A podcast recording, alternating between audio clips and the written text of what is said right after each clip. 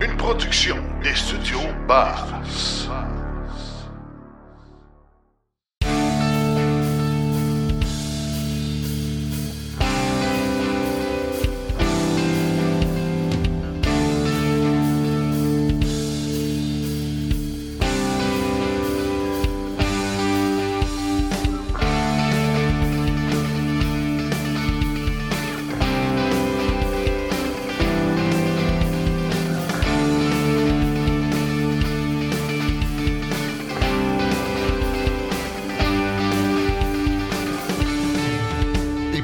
Épisode hors série.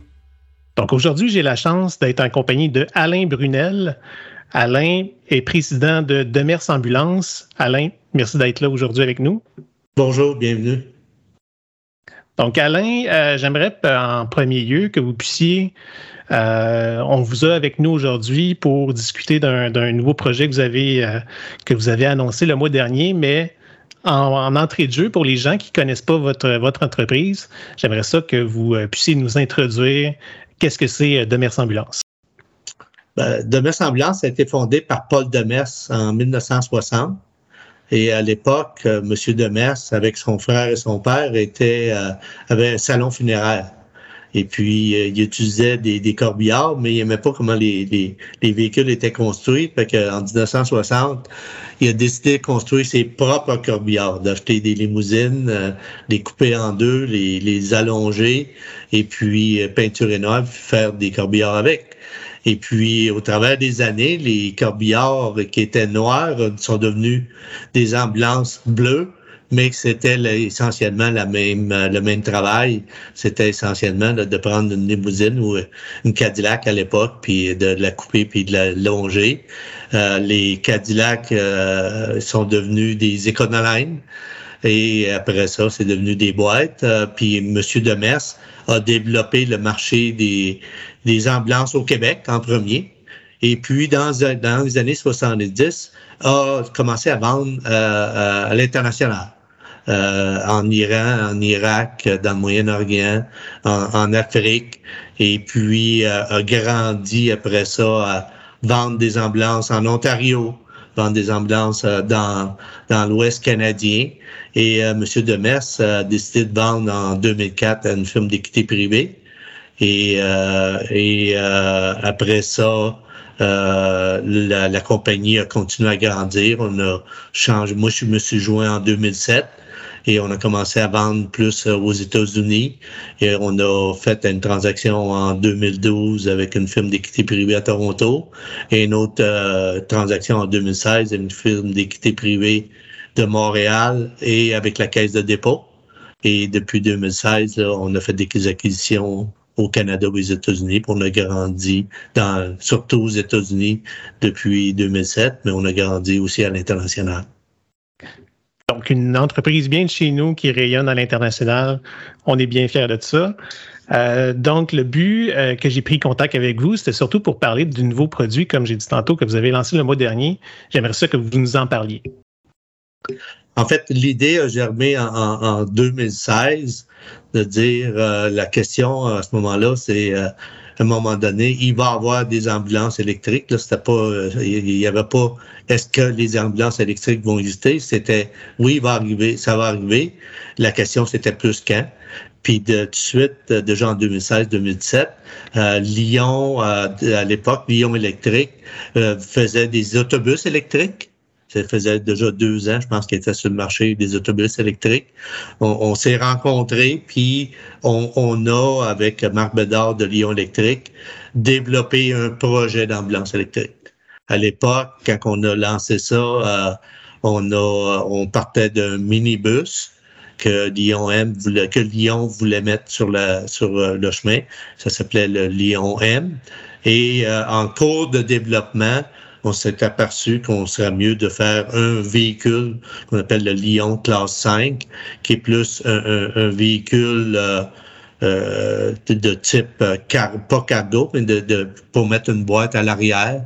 Puis ça va nous donner beaucoup plus de flexibilité.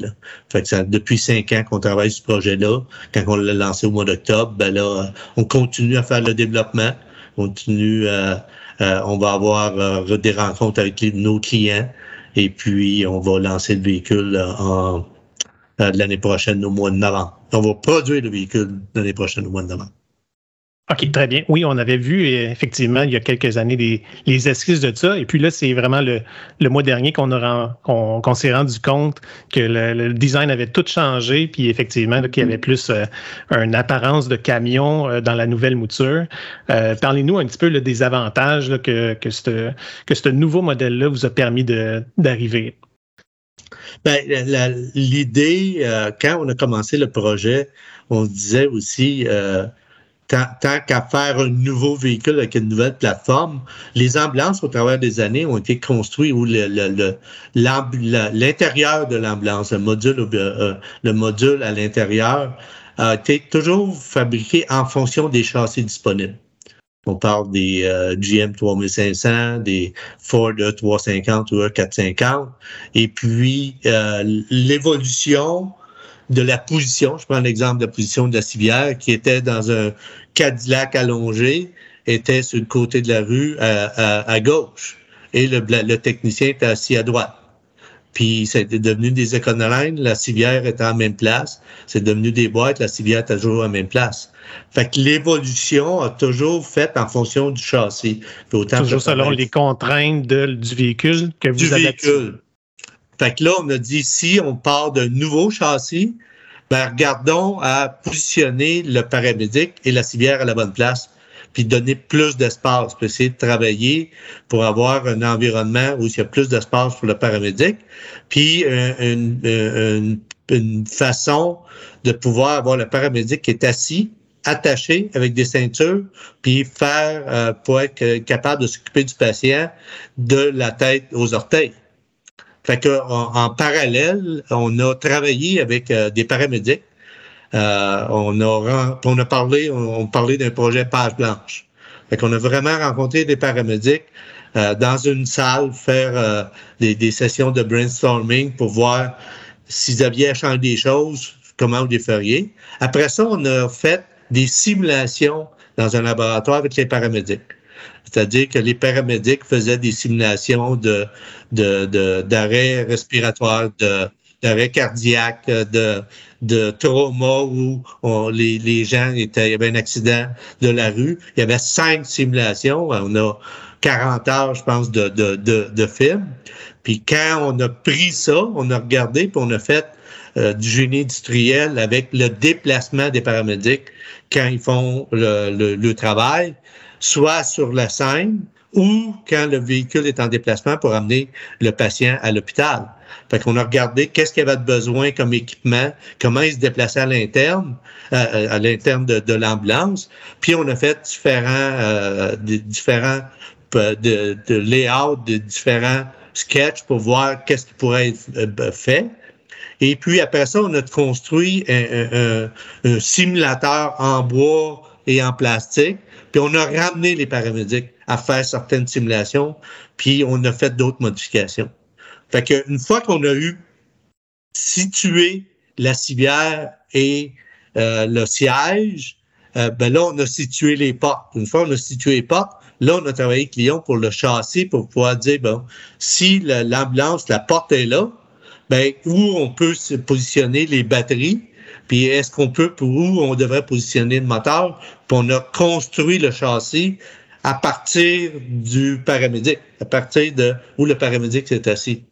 Tandis qu'aujourd'hui, avec un châssis conventionnel qui est construit en volume de masse pour transporter des, des, biens, des pièces ou des, des paquets qu'on achète chez Amazon, ben euh, là aujourd'hui, on l'a fait à l'envers. On a travaillé du paramédic au véhicule. L'autre chose qu'on a travaillé aussi, c'est avec des clients. On a regardé, on a des années de data avec différents véhicules. C'est quoi la trajectoire d'une ambulance? Qu'est-ce qu'ils font comme trajectoire d'une journée, puis où il y a des temps d'attente, puis où ils sont, c'est quoi le, le, le, millage ou le kilométrage qu'ils font en moyenne pour pouvoir arriver et dire, bon, c'est ça l'autonomie qu'on a besoin, puis c'est ça les postes de recharge qu'on va avoir besoin. Va falloir que le, véhicule s'aille recharger durant la, la, journée. Les Français appellent ça faire du biberonnage durant la journée. Effectivement.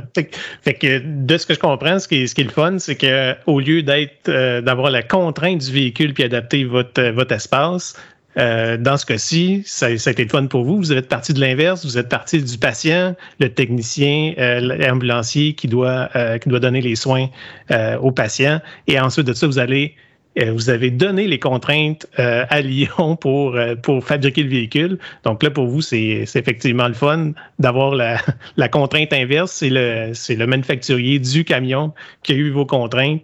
Dans ce cas-ci, je pense que vous, vous avez été content que ce soit enfin votre tour d'établir des contraintes. Exact. puis, ce que je comprends, c'est que un terme populaire de, de nos jours, c'est que le patient était au centre des priorités. fait exact. On le patient le paramédic étaient au centre du design du véhicule. C'est super. Fait que là, vous, euh, vous avez commencé à parler des données techniques, un petit peu du, du véhicule. Euh, Donnez-moi un petit peu une idée là, de, de, Vous avez parlé de distance, d'autonomie. Qu'est-ce qu'on doit s'attendre du véhicule que vous lancez? Aujourd'hui, euh, on parle d'une autonomie moyenne de 200 km parce que ça dépend du requis de, chauffage et de climatisation et les pentes, mais on parle d'une autonomie de, moyenne de 200 km. Une ambulance en milieu urbain fait environ 400 km par jour. Fait que ce qu'il faut, c'est que l'ambulance, quand elle est à un temps d'attente, qu'elle soit capable de te recharger. Puis les temps d'attente, des fois, c'est euh, au Québec, à cause du déploiement dynamique, c'est euh, sur, le bord de la rue, à un restaurant, un Tim Hortons. Et il y a aussi des temps d'attente à l'hôpital. Parce que quand le paramédic arrive avec le patient, ben, euh, la prise en charge peut durer de 20 minutes à une heure ou des fois même plus long. Mais ben là, si on peut recharger l'ambulance quand durant ces temps d'attente-là, ben là, ça va faire la job durant la journée. L'ambulance et les paramédics vont être capables de faire leur mission. Donc, quelqu'un comme moi qui n'est pas ultra familier comme vous pour, dans le domaine des ambulances, une ambulance, là, vous dites, ça fait environ 400 km par jour. Est-ce que ça opère 24 heures sur 24, une ambulance? Est-ce que c'est, est-ce qu'il y a des ambulances qui, il y a des rotations? Non, ils sont vraiment sur le chemin, dans le fond, ben, en service 24 100% de la flotte, parce qu'il y y a du service à être fait mais euh, le service est donné comme sur l'île de Montréal 24 heures euh, par jour. OK. Fait que, fait que, dans, le fond, dans, votre, dans votre modèle d'affaires, avec les, les compagnies d'ambulance, vous planifiez vraiment devoir installer des bornes, comme vous dites, dans les zones d'attente, à la fois à l'hôpital ou euh, stationner sur le bord de la rue ou dans des. J'imagine qu'il y a des stationnements que les, les ambulances utilisent euh, plus souvent. On va pas nommer de chaîne de restaurants, mais on, des fois, on les voit là. Euh, donc, c'est vraiment ça un petit peu votre défi, de pouvoir ben, aussi accompagner identifier les, les zones de recharge le défi de la communauté, le défi de la province, puis le défi du Canada. Là. Euh, quand, quand le gouvernement canadien euh, ou le gouvernement du, Québec donne des cibles d'être à 2030, ils comprennent que c'est pas juste de faire des camions. Il faut faire euh, puis des autos. Il faut qu'il y ait de l'infrastructure de recharge, puis il faut changer un peu à cette même place le modèle, même des communautés, les, les, les villes va falloir qu'ils s'adaptent aux véhicules électriques en général à un moment donné. Fait que c'est un défi euh, social, je dirais. Là, on est, nous, on fait le véhicule, puis on, on, on a avec Lyon électrique euh, de générer des discussions avec euh, les gens qui construisent les hôpitaux, de générer des discussions avec euh, les villes, les communautés pour que ça fonctionne dans un tout. C'est un écosystème. C'est pas juste un effectivement. Euh, en termes de, rentabilité, parce que là, j'imagine que la question financière euh, versus vos clients que vous achetez des ambulances, j'imagine que cet aspect-là doit venir assez rapidement. Qu'est-ce qui fait, euh, quel est l'attrait financier d'acheter une, ambulance électrique versus le coût d'acquisition et le coût d'utilisation en énergie? Évidemment, les ambulances actuelles, il faut mettre de l'essence, du diesel pour puissent, qu'ils puissent rouler. Comment est-ce que vous présentez ça actuellement à vos clients? Bien, ce qu'on dit aux clients euh, au Québec et euh, ailleurs aussi, c'est un, la longévité va être, va être plus longue. Quand on parle d'un véhicule conventionnel au gaz aujourd'hui, on parle d'une vie en moyenne de 5 ans. L'ambulance électrique, on va parler de 10 ans. Fait que sur le cycle, ben, ils vont acheter juste une ambulance au lieu d'acheter deux. Déjà là, c'est un, un, bon avantage. Un bon avantage. Sur le, le coût de l'énergie, le gaz versus électrique, on parle d'environ 80% de, de, de saving avec le prix du gaz aujourd'hui et le prix d'électricité d'aujourd'hui. Fait qu'on sait que euh, le gaz va augmenter plus vite que l'électricité. Fait qu'il va avoir un saving là aussi. Et là, quand les, les, autobus sont à, les, ambulances pardon, sont à l'arrêt, euh, actuellement, le moteur tourne, il consomme de l'essence, tandis que là, à l'arrêt, bon, à part euh, réchauffer la cabine pour, pour les ambulanciers, il n'y aura, aura pas d'énergie de, qui va se perdre à ce moment-là. Exact. Ça fait partie du coût d'économie environ 80% Il va y avoir un, coût de, de, maintenance au niveau du châssis, au niveau de la propulsion. Si on prend un système électrique, environ 20 composantes qui bougent. Pour un, véhicule électrique, on parle environ de 2000 dans le cas des moteurs conventionnels. Fait qu'il y a, il y a des coûts, de, des savings euh, de, freins, de, de transmission, euh, tous les liquides, il y a beaucoup de savings. Fait qu'il va y avoir un coût là aussi. Là. Fait qu'il y a un business case. Au départ, à cause que c'est une, les quantités sont faibles, puis c'est une introduction, puis on voit que les coûts vont réduire, il va, vouloir, va falloir que le gouvernement fasse une contribution pour l'achat des ambulances électriques, qui, comme ils font aujourd'hui des contributions pour euh, l'aide à l'acquisition au niveau des autobus scolaires, au niveau des camions, ça va être le même genre de mécanisme que le gouvernement va mettre en place. Ça fait du sens. Puis au niveau de, juste la vie dans les villes, le moins de pollution, euh, moins de bruit, euh, je pense que tout le monde serait gagnant effectivement. Est-ce que est-ce qu'on encourage les, les compagnies à se procurer de telles de telles ambulances? Parlant de justement de volume, vous parliez de, de, début. C'est quoi vos prévisions à court, moyen et long terme euh, pour le, la nouvelle ambulance électrique que vous lancez? Ben, c'est sûr qu'on va commencer au Québec. Euh, puis euh, parce qu'on est positionné au Québec, on travaille avec avec toutes les instances du gouvernement. On va travailler avec Hydro-Québec, on travaille avec Lyon. c'est plus facile de tout partir ça au Québec. Et puis à terme, on pense qu'on va dans les cinq prochaines années, on va mettre environ 1500 véhicules sur la route en Amérique du Nord. Et euh, au Québec, on, on d'ici cinq ans, on voudrait que 30% de la flotte soit euh, des véhicules électriques. 30% d'ici 5 ans, c'est quand même ambitieux. J'ai hâte, j'ai vraiment hâte de voir si euh, sont être capables d'atteindre ça. Euh, le temps file, euh, Monsieur Brunel. Euh, en dernier, juste avant de, de, vous laisser, je voudrais vraiment vous remercier d'avoir pris le temps avec avec nous, avec nos auditeurs, pour vous nous expliquer votre votre beau projet. Comme j'ai dit tantôt, une compagnie du Québec, deux, en fait, deux compagnies du Québec qui ont fait qui ont fait affaire ensemble pour amener ce, ce genre de produit là et qui aura potentiellement un rayon euh, international, on peut vraiment être fier de, voir comment l'écosystème, comme vous l'avez décrit tantôt, est en train de se développer euh, au Québec. Euh, donc, encore une fois, merci beaucoup d'avoir pris le temps avec nous aujourd'hui. Merci. Au revoir.